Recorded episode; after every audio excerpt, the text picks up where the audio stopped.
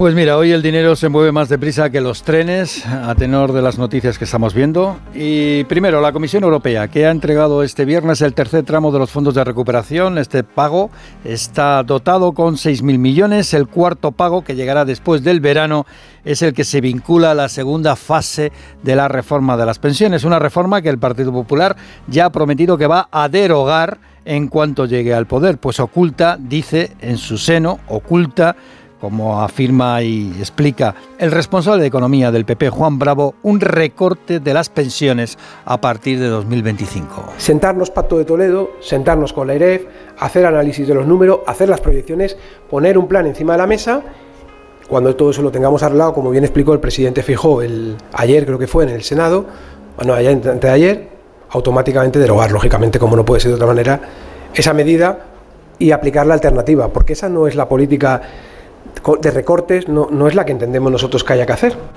Entre tanto, el vicepresidente de la Comisión Europea, Margaritis Chinas, a falta de la aprobación final de la reforma de Escribá, apunta el rumbo de Bruselas. Yo creo que no es un secreto que es una reforma que va en la buena eh, dirección. Bueno, eh, no es lo único que, que afecta al departamento que dirige Escriba. Eh, hay un estudio de la Fundación Civismo donde se pone negro sobre blanco. Hay mucha gente que dice blanco sobre negro, ¿no? Bueno, se equivoca, es negro sobre blanco. Los problemas de, gestión de atención al público en las oficinas de la Seguridad Social. Hoy, por, cierto, ¿eh? a veces está siguiendo esta información además con, eh, en fin, muy, con mucha atención y yo creo además con, con mucho rigor. Y hoy sigue denunciando que sigue siendo imposible que te atiendan en las oficinas de la Seguridad Social. Y aquí eh, estamos empeñados en recordarlos todas las veces que haga falta, porque es su derecho como ciudadano. ¿eh? El servicio público tiene que funcionar, incluso el de los trenes y el de la seguridad social también. La, la cuestión ahora es que esta fundación ha utilizado robots para conseguir cita en las oficinas de la seguridad social. Son robots que han sudado tinta digital para encontrar fecha. Según publica El País, en el 10% de las oficinas de la Seguridad Social, ni estos incansables robots han encontrado una fecha para gestionar una pensión. Una encuesta, además, del Colegio de Gestores Administrativos indica que más del 60% de los gestores aprecian un deterioro de la atención al público de la seguridad social, como apunta a Onda Cero el presidente de este Colegio de Gestores Administrativos, Fernando Santiago. Si nosotros que conocemos perfectamente el funcionamiento de la Administración estamos teniendo serios, gravísimos problemas, pues los ciudadanos que no la conocen muchísimo más. Respecto a la seguridad social, el 67%, el 67% de los gestores administrativos considera que se ha deteriorado todos los canales de atención al ciudadano. Deterioro en la administración se extiende, según estos gestores, también por justicia, por la agencia tributaria, por la Dirección General de Tráfico y, como vemos este viernes, pues por Adif. Por Adif, ya ves. Oye, eh, destaca también que el dinero del personal mengua.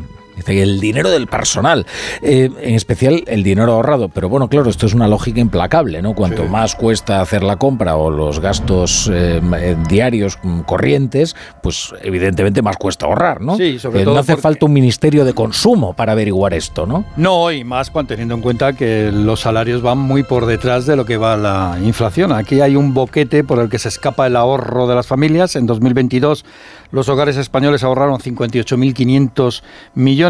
La tasa de ahorro de los hogares en relación a su renta disponible se hunde al 7%. Esto es hundirse a niveles del 2018. Es el nivel más bajo de toda la legislatura.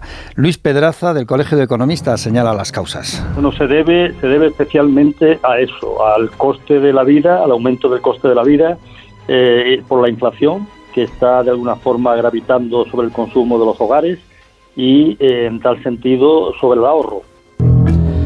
Lo que muerde también las rentas familiares como si fuera un pitbull es la hipoteca. Este marzo se despide con un Euribor en el 3,6%, 15 meses consecutivos al alza. La familia que le toque revisar su hipoteca pues se puede encontrar con una desagradable sorpresa. Puede ver cómo se encarece un 50% la letra del préstamo. El mayor aumento en cuarto de siglo. Hmm. Oye, y, vemos, esta noticia me interesa bastante, ¿eh?